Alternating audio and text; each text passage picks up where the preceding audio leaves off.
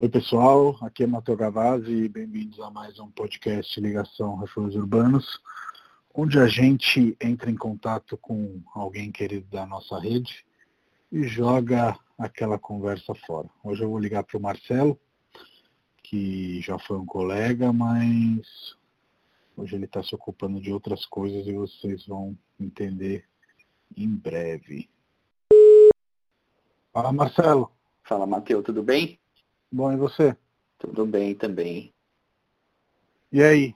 Nunca tá. estivemos tão perto e tão longe, né? Eu vejo o seu prédio pela minha janela. você consegue ver meu prédio daí? Consigo, consigo. Cara, pois é, que situação, né? Sim. Tá em casa aí? Em casa, em casa, não tem jeito. É o jeito, né? É o jeito. Cada um tem que fazer sua parte. Sim. Marcelo, a gente sempre começa aqui com o convidado fazendo uma breve apresentação dele mesmo.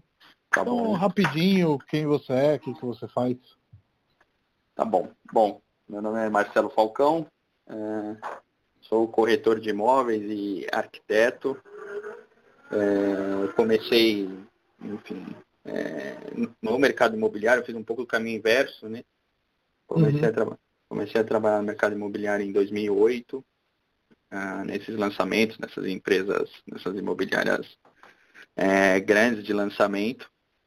Uh, fiquei um, um tempo né, razoável trabalhando é, nessas empresas. Uh, e em 2012 é, eu resolvi fazer arquitetura, é, olhando um pouco essa, a dinâmica da cidade, os imóveis ociosos, enfim. E como eu, eu nasci é, ali na Barra Funda, depois me mudei para Santa Cecília, então eu sempre tive é, esse pertencimento, esse, é, esse negócio que hoje é muito forte, né? De é, andar nas ruas, caminhar, olhar para a cidade, é, mas de uma outra forma, e que isso na faculdade de arquitetura aguçou mais os sentidos, enfim. Sim. E me fez olhar para a cidade de outra forma, né? Com é, certeza. Depois de formado, é, eu fui, fui em busca de, de parcerias, uh, sempre pensando no desenvolvimento imobiliário, uh, olhando para esses imóveis ociosos, né? Sim. E em 2019, é, um amigo de longa data que estudou comigo, eu estudei ali no, no Campos Elíseos, enfim, é, um amigo meu de longa data, que também é arquiteto, é, mas ele já na parte de projetos, enfim, trabalhou 10 anos é, no Vilheca. Ele olhou, se interessou é, pela proposta e falou, pô, por que, que a gente não faz isso e começa a ganhar escala? Fazer vários projetos uh, e começar a apresentar isso para o mercado para a gente ver se consegue de fato desenvolver é, algum modelo aqui para o centro de São Paulo, né? Sim, é, sim. E aí, a partir daí, a gente começou a desenvolver e, e no meio do caminho, é, nós encontramos aí um, um, pessoal que já tem uma experiência no mercado, na parte de obras, é, de retrofit, restauro e de estratégia de negócios. São, são mais duas empresas. E nós resolvemos nos juntar aí para montar uma incorporadora é, que só trabalhe com retrofit. Então a gente está olhando para a cidade é, querendo de fato ativar é, esses, esses imóveis. Esses prédios ociosos, ou enfim, mudar eles de uso, né? É, exato, é, é entender um pouco a dinâmica de cada um, cada prédio tem sua história, enfim, tem, uhum, tem o seu modelo. Sim.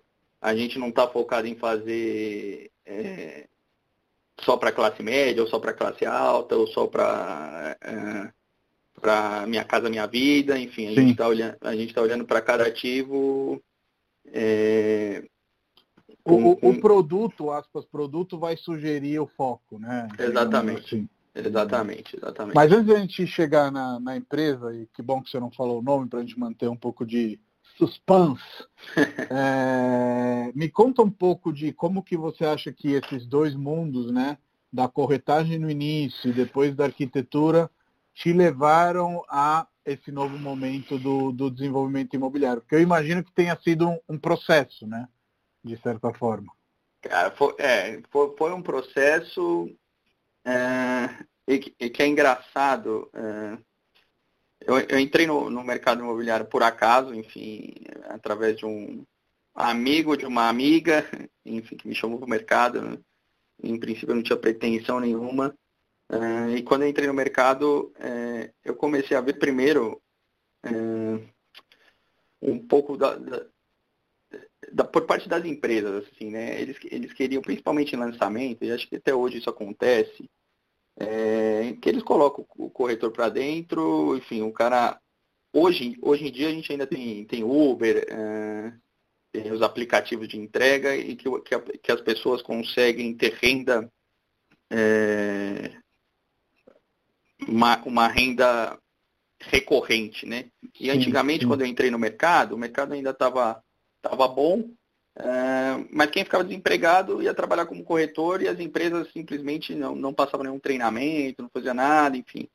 E, e aquilo me incomodava um pouco, de certa forma, porque é isso, a gente é, corria atrás para aprender, mas nem todos é, eram assim, né? Então aquilo me incomodava e, e aí eu corri atrás de conhecimento, e aí, e aí sim, é, saindo um pouco do lançamento, começando a olhar imóveis de terceiros, os imóveis, os imóveis usados, uh, uhum. e, começar, e começar a me preparar para sair dessas, dessas imobiliárias e, e crescer como empresário, né?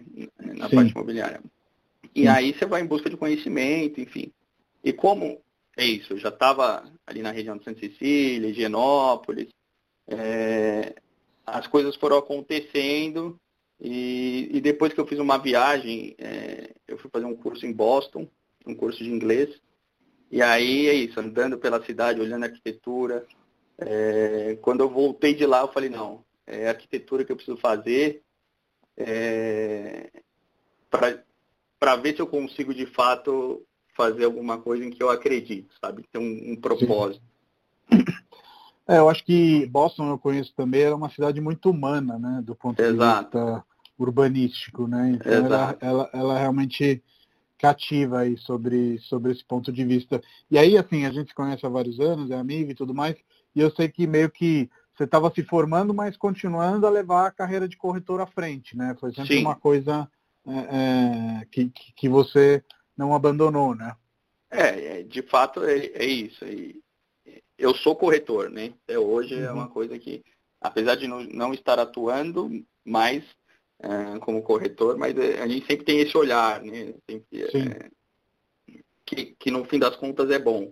Que aí a gente traz um pouco desse olhar de mercado e o, e o olhar da arquitetura. E tenta Sim. trazer um pouco da arquitetura sair um pouco da academia e trazer isso para a realidade do mercado, que eu acho que essa que é a grande dificuldade né, do, do mercado de maneira geral. Então é isso Hoje que a gente em dia, trazer né? um pouco. Hoje em dia, porque eu vejo que um pouco o que você está fazendo agora, né? Era um pouco o que os arquitetos dos anos 50 e 60 faziam, Exatamente. né? De Exatamente. certa forma. Eles Exatamente. eram um pouco corretores do, do próprio trabalho, especialmente na hora de vender para o empresário, investidor que ia levantar a torre, as torres, o empreendimento, enfim. Em 2014 eu trabalhei nas Argos. É, as Argos é, foi pioneira dessa boa arquitetura agora é, nos tempos atuais, né? Enfim, Sim, é, que foi o, o grande é, impulsionador, aí, o propulsor de boa, boa arquitetura. É, e acho que isso fez um bem danado para o mercado, porque hoje a gente vê que os incorporadores também é, estão atrás de, de, bons arquitetos para projetar é, bons produtos. Né? Sim, e com a última onda, que eu acho que é uma onda fantástica do, do, do André Citron, né, com a Bem Viver, trazendo grandes arquitetos para fazerem é, Minha Casa Minha Vida, HIS, Habitação Popular, enfim, eu acho que isso também é uma novidade, uma novidade muito bacana, e, e algo que está se tornando possível graças a essas pessoas que estão quebrando a cabeça para achar uma, uma viabilidade, né? Eu acho que aí Com a gente certeza. vai de encontro aquela famosa frase que fazer bem feito, fazer mal feito custa o mesmo. A gente sabe Exatamente. que não é bem assim. é. Porque Mas dá para fazer, fazer, né? É, exato, é. porque realmente você fazer uma janela teto piso vai custar mais do que fazer uma janela é, menor dessas que você compra padronizada, digamos assim, mas dá para quebrar a cabeça para ver, corta aqui, ajusta ali, lá, lá, lá, lá, e consegue convidar um Isaiah Wenfield da vida para fazer um, um bem viver que eu acho que era algo que, sei lá, há 10 anos seria Imaginável, né? É, até por uma questão de resistência, às vezes, né? Do, do, do, do, mercado de, de uma maneira geral. Sim. E vai, fala, por favor. Não, eu acho que o, o trabalho do Zitron é, é, é, fantástico, assim, é uma grande referência. E, e é isso, assim, ele dentro do, do mercado Minha Casa Minha Vida é um pouco do que o Otávio fez para o mercado de, de médio alto e alto padrão. Uhum. Né? É, e ele democratizar essa arquitetura e os arquitetos também é, entrarem na onda e abraçarem esse, esse projeto é fantástico. E, e, o impacto positivo que ele traz com tudo isso, que, que ele trabalha muito bem, é, o engajamento, o senso de pertencimento, é, é, é, isso é fantástico. Todo o trabalho que ele faz, não só, porque é isso, acho que o André ele pensa é... Do chão na... até o céu. Né? É, exato. Ele pensa na, na, escala da cidade, na escala das pessoas, Sim. enfim. Ele não está olhando o, o, o, prédio dentro do lote, né, só. Então, Sim. eu acho que isso é fantástico e isso é, é, traz muita coisa boa para a cidade. Sim. E, e, e, e também acredito eu que a positividade de ter esses grandes arquitetos fazendo isso é de abrir mais caminhos, né? Então, um Isai fazendo isso, ele vai abrir caminho para outros arquitetos Com que não são ainda tão famosos como o Isai, que eu acho que é um dos maiores arquitetos brasileiros vivos nesse momento, né? Falarem, putz, se o Isai está fazendo, cara, de repente é porque tem uma viabilidade mesmo por trás, funciona, e vamos Com tentar certeza. fazer também e expandir para lá da rede do, do André também, né? Eu acho que esse movimento, eu vejo que ele sempre se enfraquece quando a gente espera que a Ideias Árvores e a Bem Viver façam tudo o que é possível fazer, porque isso nenhuma empresa consegue, né? Então, é, eles têm que servir de, de bom exemplo, digamos assim, e aí, chegando naquilo que hoje você se propõe a fazer como incorporador, acho que você é um dos caras que está colhendo esse bom exemplo e indo para um, um canto, né, que é o de retrofit, que é ainda pouquíssimo explorado no Brasil, né? Você é, quer falar um pouco disso, desde a questão de é, eu, eu, conheço os seus levantamentos, então de quantos prédios eventualmente estão subutilizados e poderiam mudar de figura, até a questão de que às vezes o retrofit é inviabilizado porque o proprietário do prédio não entra na parceria ou quer vender o prédio por um preço que não comporta o retrofit. Enfim, acho que tem vários desafios aí e é por isso que a maioria desiste e é por isso que os retrofits não acontecem com tanta frequência, né?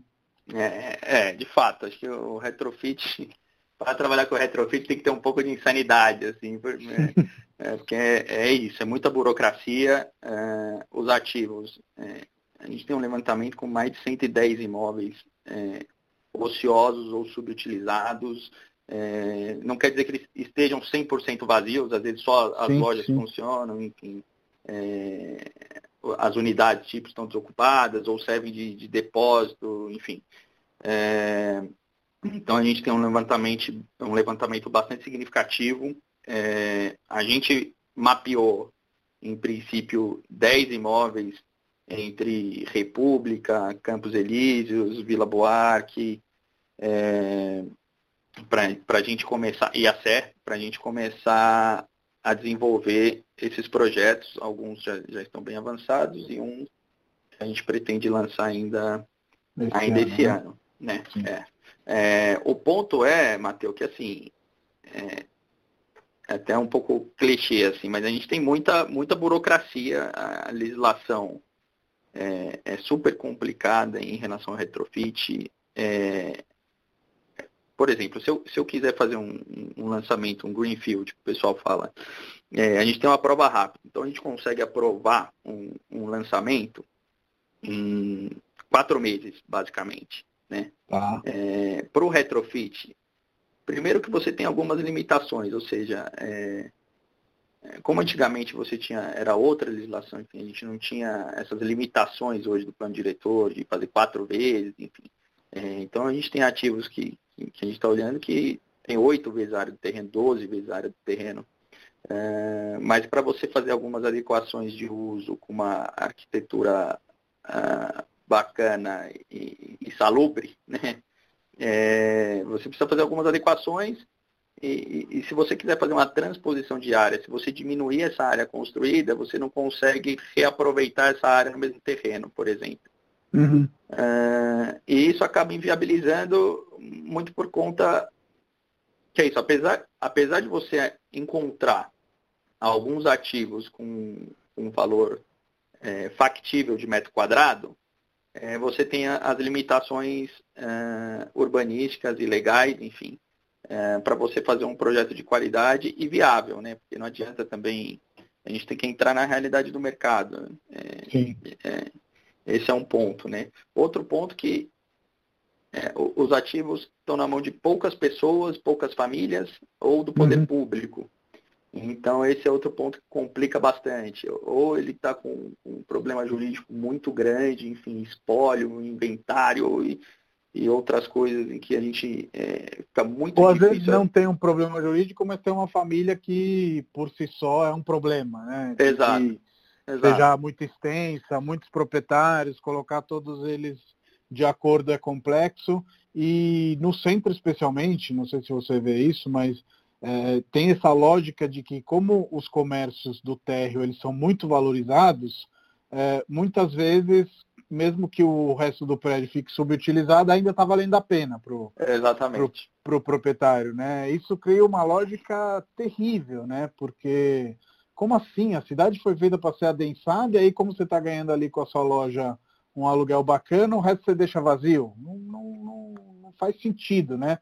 Sobre muitos sentidos, desde o econômico, né? Porque Sim. provavelmente tendo uma boa ideia você vai ganhar com a loja e vai ganhar com as unidades. Exatamente, né? exatamente. Até a questão mais filosófica da cidade que não foi feita para ter andares e andares vazios, né? É, o, o ponto é que esses proprietários do centro, eles não pensam de fato é, nessa forma é, colaborativa, porque ele pode ganhar com a loja, ele pode é, requalificar o espaço e, e ganhar com o espaço também, sabe? Uhum. É, mas não, é, a gente tem um problema sério em relação a isso e, e quem eventualmente quer vender quer um valor de metro quadrado absurdo em que a conta não fecha, e, enfim. A gente tem Sim. esses pontos no centro que são é, complicados. Fora, obviamente, o, os ativos que são do INSS, enfim, do poder público de maneira geral e, e que ficam travados e e subutilizados. Fica difícil de, de é. trabalhar com eles. E, e, ainda os que são ocupados são mal ocupados, né? Enfim, é... Sim. Poderia aproveitar melhor esse, esse espaço uh, nessa proporção de metro quadrado por pessoa, sabe? Acho que... Sim, sim, total, total. É... É, a gente conhece bem o centro histórico e sem fazer os nomes dos prédios, mas, enfim, qualquer secretaria que você vá no centro, você vai ver que o, a quantidade de pessoas trabalhando por andar é baixa. Exatamente, de, esse é o ponto. De, de, de maneira geral, assim, e daria para eventualmente ter uma ocupação é, que, que fizesse mais sentido, né? É, eu acho muito legal que tenham ficado os escritórios públicos no centro, porque imagino que sem eles o centro estaria também com muita menos ocupação né, do, que, do que ele tem. Mas, por outro lado, eu vejo que nesse momento o centro precisa de uma, uma reviravolta no tipo de usuário, né? Não sei se você vê da mesma forma. Ou seja, a gente já tem os advogados, a gente já tem o trabalho das antigas, a gente já tem um funcionário público. Só que hoje falta o morador, hoje falta Exatamente. as startups, hoje falta esse tipo de público. Quando a gente, eu e Marcelo, estamos falando de, de centro, a gente está falando de centro histórico. Então, triângulo, área em volta ali do centro histórico, a parte do calçadão também, do outro lado do viaduto do chá, que já é República, ali onde tem o Sesc 24 também. Sim. Então, e, e, esse tipo de requalificação, eu diria, de público, porque na verdade muitas vezes se fala de revitalização, mas assim, quem fala de revitalização é porque não está andando no centro, ou seja, vida não falta. Exatamente. É... Era precisa ter vida 24 horas, acho que esse é o ponto, né? Precisa de moradia Sim. ali para é isso, um pouco desse movimento de moradia, economia criativa, é, para que a gente consiga de fato fazer com que é, o centro seja explorado 24 horas e que a gente consiga é, ocupar melhor esses espaços de fato, né? Sim, sim. E hoje, no seu mapeamento, né, você falou que fez, tem 110 prédios aí no seu radar, mas alguns você já está estudando de maneira mais extensa. O é, que, que, que, você vê aí de, de, de vocação para esses prédios ociosos assim? Como que vocês estão imaginando aí essas incorporações? Olha, Matheus, a gente está tá olhando bastante para moradia, tá? É, tem um prédio que a gente estava estudando uh, na região da República, que ele é um, é um, prédio que ele tem aproximadamente 9 mil metros quadrados, já era construído, é um prédio bom, né? Uhum. Que normalmente nas regiões os lotes são menores e na, na região você tem os lotes menores e, e uma, um, um, coeficiente de aproveitamento grande, mas que você consegue, em média, tem 2.500, 3.000 metros quadrados de área, tá? É, e esse de 9 mil é, é significativo e a gente pensa no uso misto de, de habitação, é, ou seja, de habitação popular com habitação uh, padrão, Não popular. classe média, exato. Uh, uso misto, enfim, de, as lojas embaixo. Uh, tem alguns outros que a gente está olhando mais com o público, porque assim, também todo, todos os projetos que a gente olha, a gente tem, tem uma empresa que nos acompanha, que faz toda a parte de pesquisa de mercado, a, a parte, a gente faz o quantitativo e o qualitativo, né? Sim. Entender qual é a necessidade dessas pessoas de fato, de quem vive ali, de quem trabalha ali, ou de quem, quem não trabalha e não mora, mas quer vir, né? Sim. É... E qual é o e, comportamento? E, e, essa é uma empresa, inclusive você me convidou para a gente achar algumas pessoas para serem entrevistadas e tudo mais. O que eu achei bacana é que realmente tem um alinhamento entre vocês, porque sempre que se fala de pesquisa de mercado, parece aquele link do Survey Monkey, né? Que alguém manda, responde e faz uma coisa barata, entre aspas, em todos os sentidos, e acha que tem um público-alvo, e essa palavra, inclusive público-alvo, é tremenda, mas é isso normalmente que, que, que é feito no mercado. E, e só para desvendar um pouco isso no trabalho de vocês, eu vi que tem um interesse em se aprofundar bem mais, né? Como Sim, se fosse, é. gente, vamos criar um retrofit que faça sentido para essa comunidade. Então, assim, você vai entrevistar as pessoas daquela comunidade, ver se elas estão mais para aluguel, se elas estão mais para compra, é, qual é o momento do bairro. Então, acho que isso é muito legal do seu trabalho. É claro que isso torna o trabalho mais de alfaiate, né? E os processos mais longos, porque é muito Sim. mais fácil chegar com uma fórmula pronta, né? Com uma receita e falar, pronto, é tudo estúdio de 20 metros quadrados, vai sair barato e vai vender, sabe? Sim, é, sim. do que estudar um produto, como vocês fazem, e, e, fazer essa pesquisa mais aprofundada. É, que é um pouco isso, é entender é, esse cenário da cidade e das pessoas. Enfim, o, o pessoal, é, eles são antropólogos, antropólogos do consumo, especializados em, é, no comportamento de consumo, então eles conversam, eles entendem é, primeiro a região, aonde eles estão, e quem são essas pessoas e, e, entender também qual é a necessidade dessas pessoas é, para a gente poder, de fato, projetar algo que atenda a, a essa demanda, sabe? Acho que é, é, um pouco sair desse convencional de, de linha de produção, é, até porque a gente entende que o retrofit é isso, né? É, é, um, é essa questão do artesanal, né? Cada, cada edifício tem sua história, cada bairro tem sua história, e as pessoas que estão ali inseridas, é, seja para trabalhar, seja para morar, o que queira, o que é, queira viver o bairro, a gente precisa entender a história é, de tudo de, to, de todos os stakeholders, vamos dizer assim, uhum. É, de quem trabalha ali, enfim, é, para poder desenhar o melhor projeto, o melhor produto para essas pessoas, né? Sim, sim, com certeza. E dentro dos, dos projetos, esse ano vocês fizeram todo um trabalho de, de branding para a empresa, né? E, e, queria que você contasse um pouco a concepção, o nome, tem todo um conceito por trás, né? Não é só um marketing tipo, ah, um nome bonito e pronto. Não, é, vamos lá, para contar um pouquinho da história. É, nós somos três empresas, é, como eu falei no início, que nós resolvemos nos juntar, é, é foi uma soma de expertise. Né? Eu venho mais do lado do mercado imobiliário, é, o Pedro, meu sócio é, na Open, ele vem mais da parte de projetos, de fato, é, de arquitetura. E aí a gente tem mais duas empresas é, que são especializadas, uma em estratégia de negócios, gestão de riscos, voltada para a construção civil. Então, é, é, uma empresa que sempre dá consultoria para grandes construtoras, né? É, e a outra é especializada em obras de, de grande porte, de, de infraestrutura e, e restauro é, e retrofit, né? Restauro de patrimônio histórico e retrofit. É, e a gente, quando nós nos conhecemos, a gente tinha o mesmo propósito né, de, de requalificar é, os edifícios existentes, é, mas tinha que ter algo a mais, uma coisa genuína, um, um propósito de fato, é, para que a gente pudesse de fato é, montar essa sociedade, né?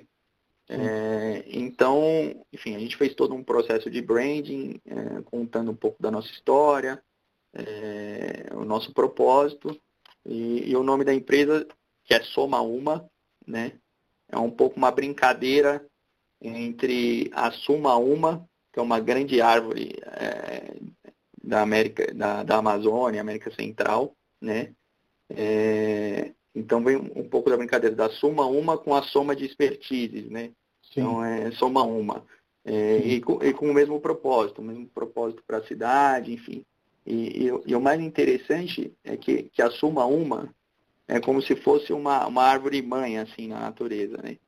Que é, uhum. ela é uma árvore enorme, é, e que suas raízes é, se proliferam até 300 metros, e quando a, a natureza, enfim, quando tem uma seca, alguma coisa assim que, a, que as árvores no seu entorno precisam, é, a, a Suma Uma, ela distribui água e prolifera de fato a vida ali na natureza, né?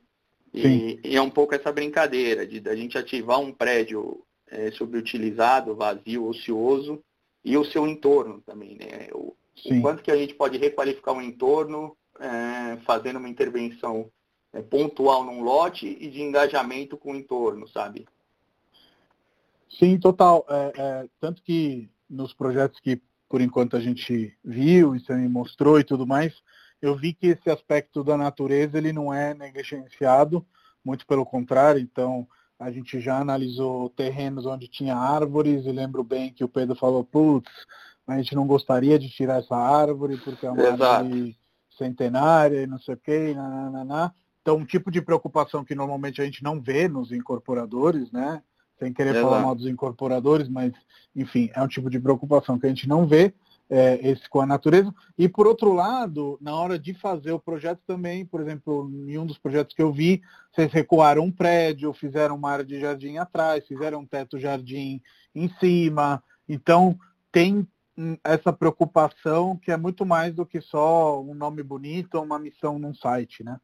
Exato, exato. E, e, e aí, voltando um pouquinho, é, tudo isso que a gente traz também, é, da, da, parte do teto verde, da, da parte do jardim, é, tudo de vegetação nativa, né? E, uhum. e, que, e, que, de fato existiu no bairro. Então, a gente traz essa história também é, é, essa identidade para o bairro de volta, sabe? Para cada empreendimento. É, tem essa pesquisa também, é, que inclusive a gente faz com, com o Ricardo Cardim, que é um botânico especializado em Mata Atlântica. É, a gente quer também trazer para os projetos um pouco de bossa, sabe, Matheus? A gente acha que, que a gente está no Brasil, a gente tem tanta coisa boa, tanta coisa bonita, uma arquitetura de qualidade é, que a gente precisa resgatar um pouco isso e parar um pouco de anglicismo e, e, e de trazer as coisas de, coisa fora. de fora. né? Exato. E, e, e ter uma percepção que isso agrega valor, eu acho que é, que é um negócio que a gente é, é um país tão rico é, que a gente pode resgatar isso e, desenvolver isso melhor e, mostrar isso para as pessoas, sabe? E não é um, um, valor monetário, né? Ele é um valor de pertencimento, né? Exatamente. Que, com o seu empreendimento, você vai ali tirar algumas pulgas atrás da orelha e criar um incômodo, entre aspas, no sentido de querer fazer com que a pessoa conheça mais do lugar, que faz com que ela depois se aproprie daquele lugar, né? Exa exatamente, exatamente. Essa e, é a ideia. E...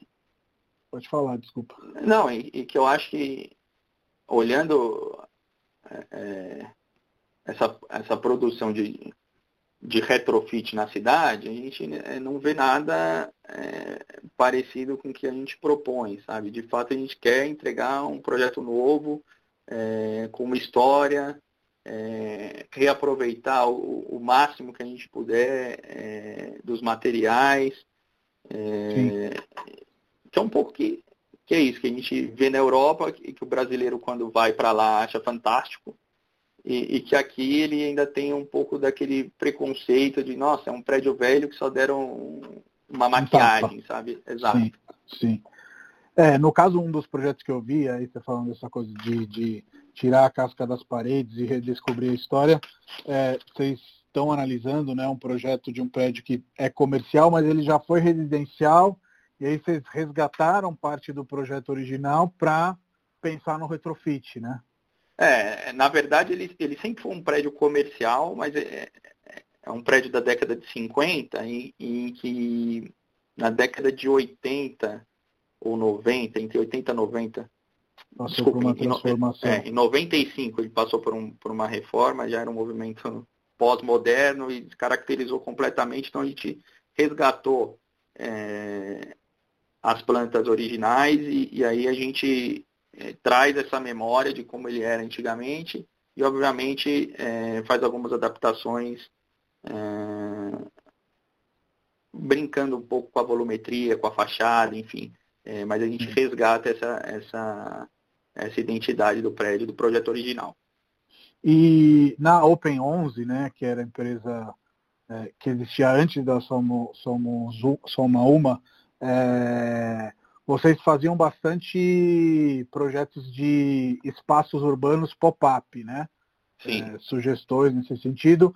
E isso é algo que vocês querem agregar nas incorporações também, né? Do projeto e do lançamento não ser algo frio, ser algo de, de, de ativação do espaço para já aquilo que ele vai ser daqui um pouco, né? Exatamente. Na verdade, sim, a, Open 11 ela ainda existe. A Open 11 é o braço da Soma 1 de arquitetura, tá? Ah é, que de fato a gente continua fazendo esses projetos. O projeto de arquitetura é, desse projeto especificamente que você viu é da Open 11.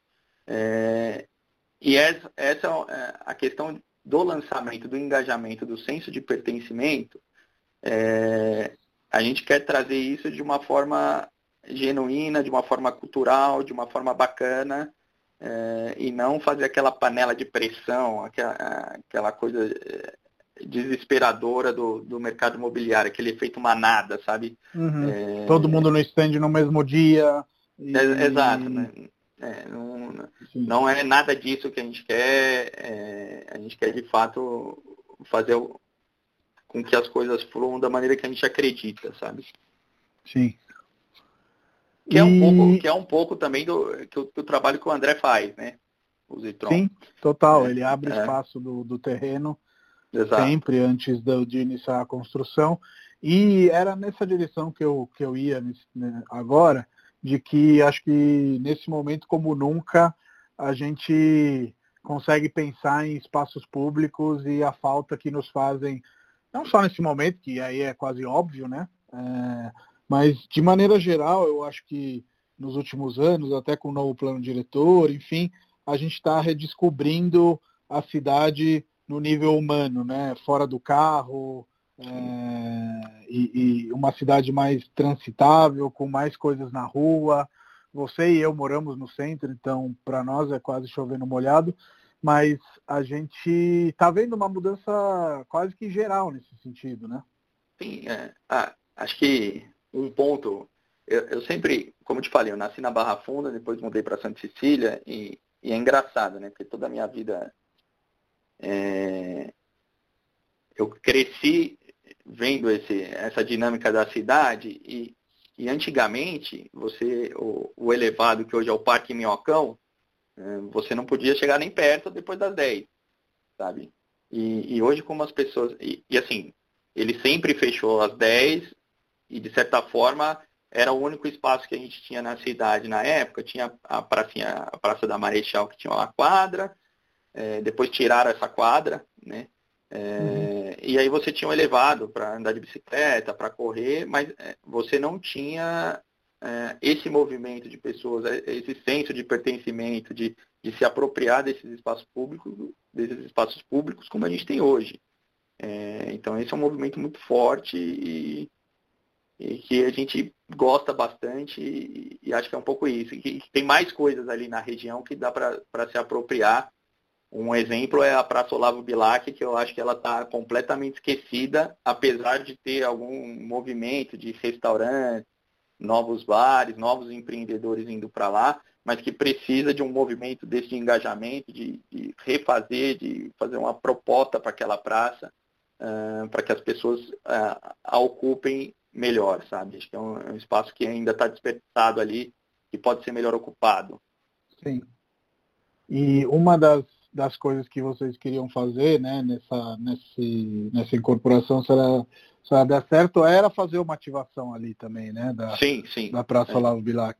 É isso, a gente tem uma, uma, proposta de justamente fazer um, um pouco do projeto do, do Cardim, da, dessa floresta de bolso, então, uhum. trazer, trazer as pessoas para todo mundo ajudar a, a plantar, literalmente. É, exatamente. A plantar, a plantar praça, fazer uma proposta de imobiliário. A gente está estudando ainda alguns parceiros que a gente quer chamar é, para, de fato, dar uma transformada naquela praça e de fazer com que as pessoas é, tenham o prazer de ficar lá.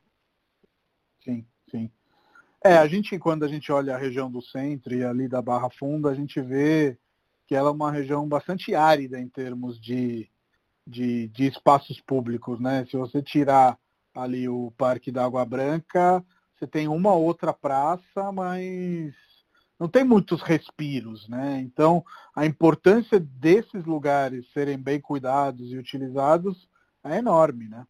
Exatamente. Acho que a gente cria a gente criar esses pequenos uh, bolsões verdes e, e agradáveis é, nessa região, acho que faz todo sentido, né?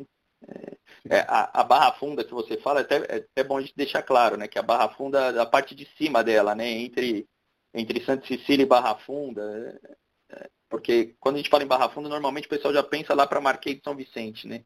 E tem, e tem toda uma parte da Barra Funda aqui, antes da linha do trem, também é super árida. Super. Né? É, e aí uma discussão aí que iria longe sobre onde iniciam os bairros e onde, é, e onde é.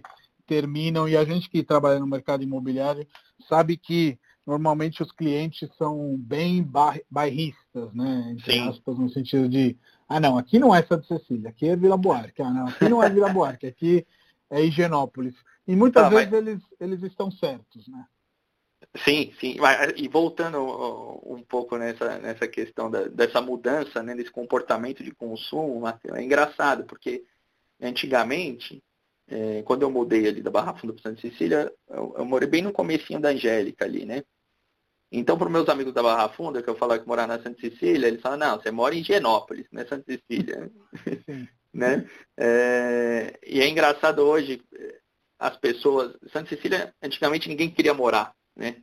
É, e hoje você fala, uma das pessoas das pesquisadas né, é, para o projeto que a gente está fazendo, é, ela deu o endereço dela, ela mora do lado do shopping de Genópolis, ali na, na Albuquerque Lins.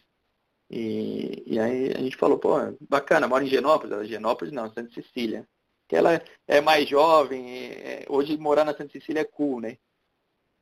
Então, como, como muda um pouco esse, esse comportamento, né? Essa, é, antigamente era bacana, era morar em Genópolis, né? Que era um, um bairro elitizado e tal.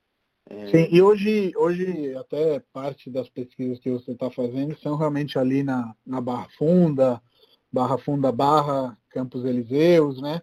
E esse, esses são dois bairros ainda pouco explorados, né? No sentido de novidades, assim. Sim, pouquíssimo. E, e que é carente de, de, de bons projetos e, e que são bairros que a, a economia criativa já chegou, né?